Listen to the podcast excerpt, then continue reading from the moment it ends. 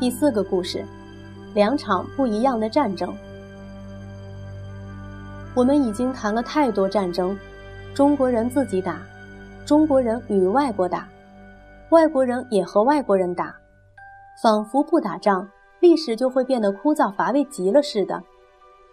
这里我想告诉你的是，在国外发生的两场战争，由于他们和后来的中国都有很大的关系。所以特别要说一说，让你知道，在遥远的欧洲，有个叫塞尔维亚的小国，和他的邻居奥地利发生了冲突。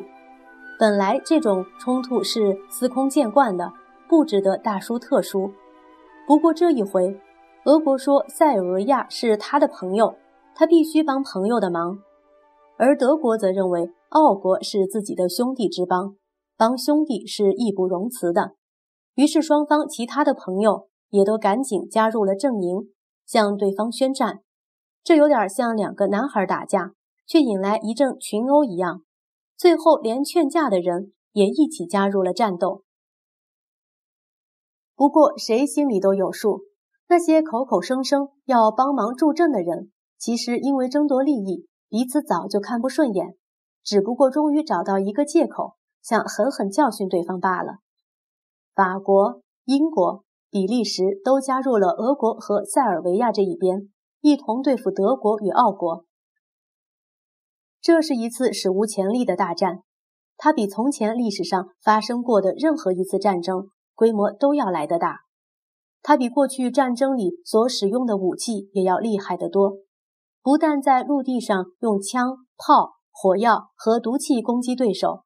在海上以军舰互相攻击，而且还要在海底下打，因为德国人那时已经发明了潜水艇，专门在看不见的水面下袭击别人的船舰。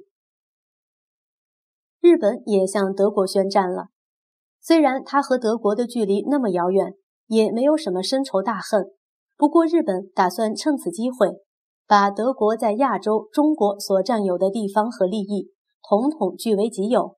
所以便向德国宣战，并且还怂恿中国人也这样做。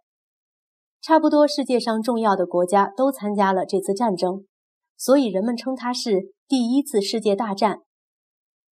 就在战争打得如火如荼时，中国的军阀们也闹得不可开交。他们为了争辩要不要参加大战，竟然先自己打了起来。有人认为，宣布参加反对德国的阵营。如果德国战败，就可以收回德国在中国境内强占的租界地与特权，并且能提高中国的国际地位。反对的人则表示，参战的举动只不过是一种虚荣，或者只是为了附和日本人罢了，其实根本徒劳无功。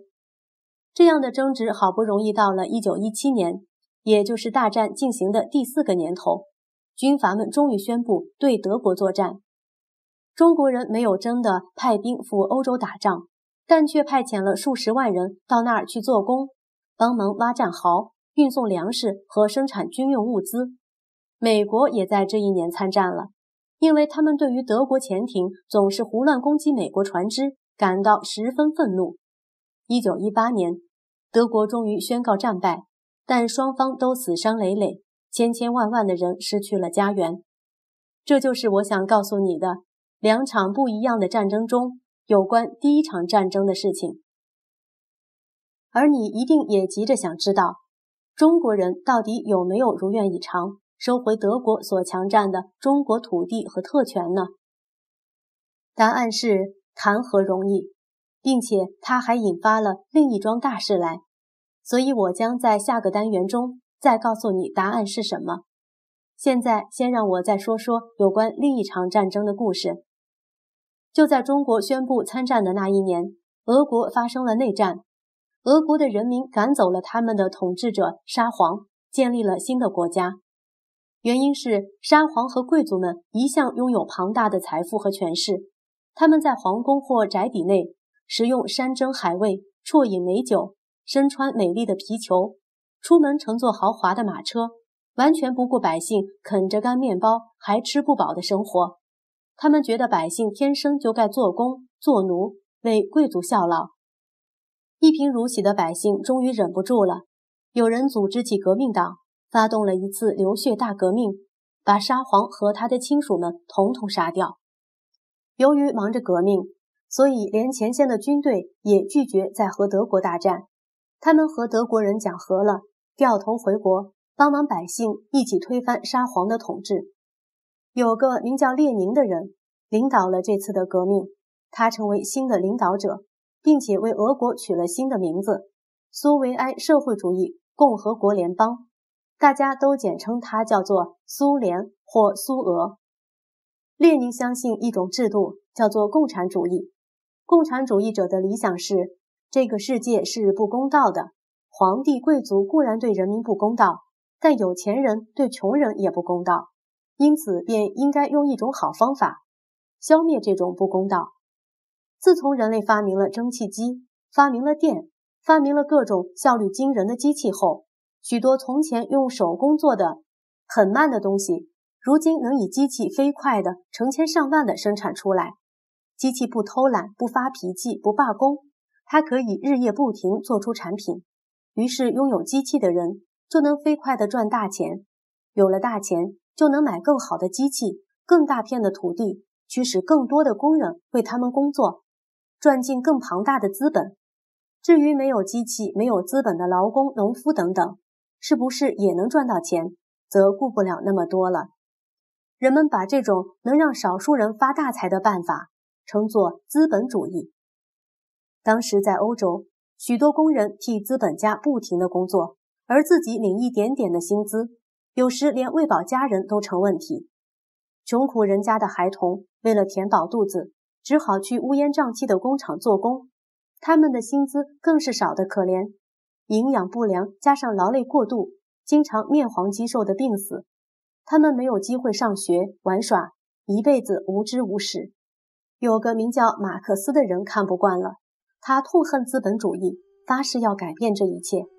马克思写了许多文章和书本，宣称人们只要按照他的话去做，就能解决这种不公平。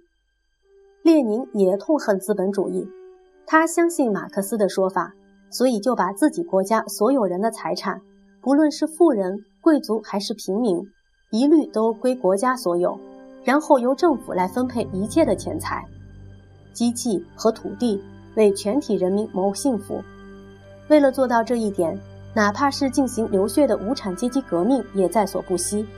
他宣称这是另一种战争，是穷人与富人的战争，并且应该让全世界的每个国家都来发动这种由穷人革命的战争。列宁把俄国变成一个财产为人民共有的社会主义国家，而自己也成为一个最有权威的领导者。这就是我告诉你的第二场战争。从那时候起不久，中国人里面也有不少人觉得，用无产阶级革命方式能解决中国的问题。说来听听，因为痛恨贫富不均，许多国家后来都变成了社会主义社会。不过，你认为，如今的世界还有没有贫富不均的问题呢？